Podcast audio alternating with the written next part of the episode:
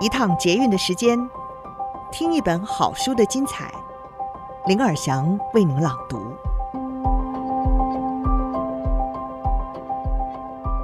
大家好，欢迎您再次的收听《天下好读》。今天要为您朗读的好书是《我要的新人生》，作者是日本整理教主推手近藤麻里惠背后的最佳教练与人生伙伴川原卓四。川原卓四在大学毕业之后，进入了人力培训公司，前后总共为五千位人以上的商务人士提供了职涯的顾问服务，并且以企业为对象，提供策划新事业、人力培训等等服务。学生时代就认识了近藤麻里惠，二零一三年后成为彼此的人生与事业伙伴，担任他的经纪人，并且致力于怦然心动法。推广到全球的制作企划。二零一九年上架的 Netflix 实境节目《怦然心动的人生整理法》，他也是担任执行制作人。这个节目获得了艾美奖双项提名。今天要为你朗读的书摘是：别怕说出真实的想法，就算是抱怨。大扫除把环境都整理好了，那人际关系呢？停止与感到不舒服的人事物连结，没有什么比守护自己更重要了。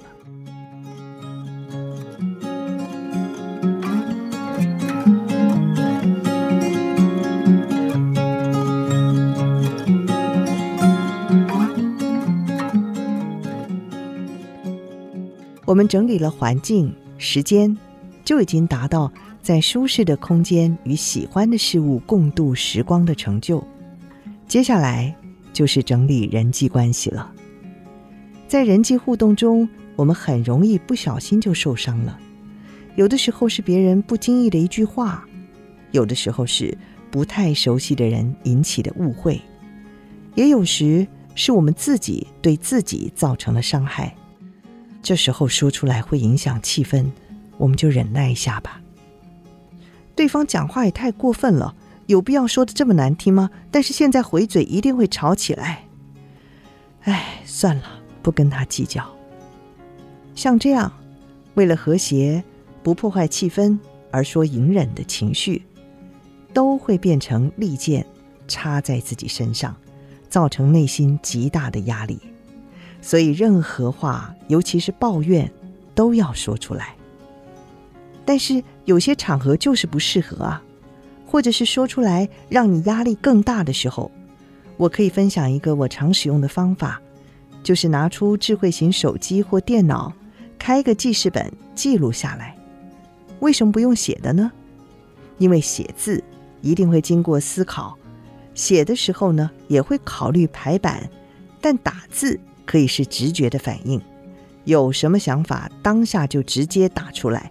这么一来呢，能够疏解情绪；二来也不会破坏气氛。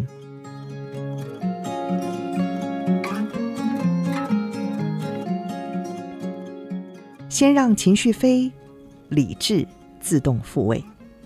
打字的时候，我就是一鼓作气的打，反正也不需要给别人看，所以不会排版或者是选字。通常会把这类的档案留一天。第二天等情绪稳定后，再回过头来看，其中会有不少思考的盲点。当然，也有及时看个两三遍还是对方不合理的地方。不过这个时候就能够针对那些矛盾再深入思考，也可以清楚分析哪些事是被迫去做，你根本不想做的，就可以果断放弃，或者是想办法外包。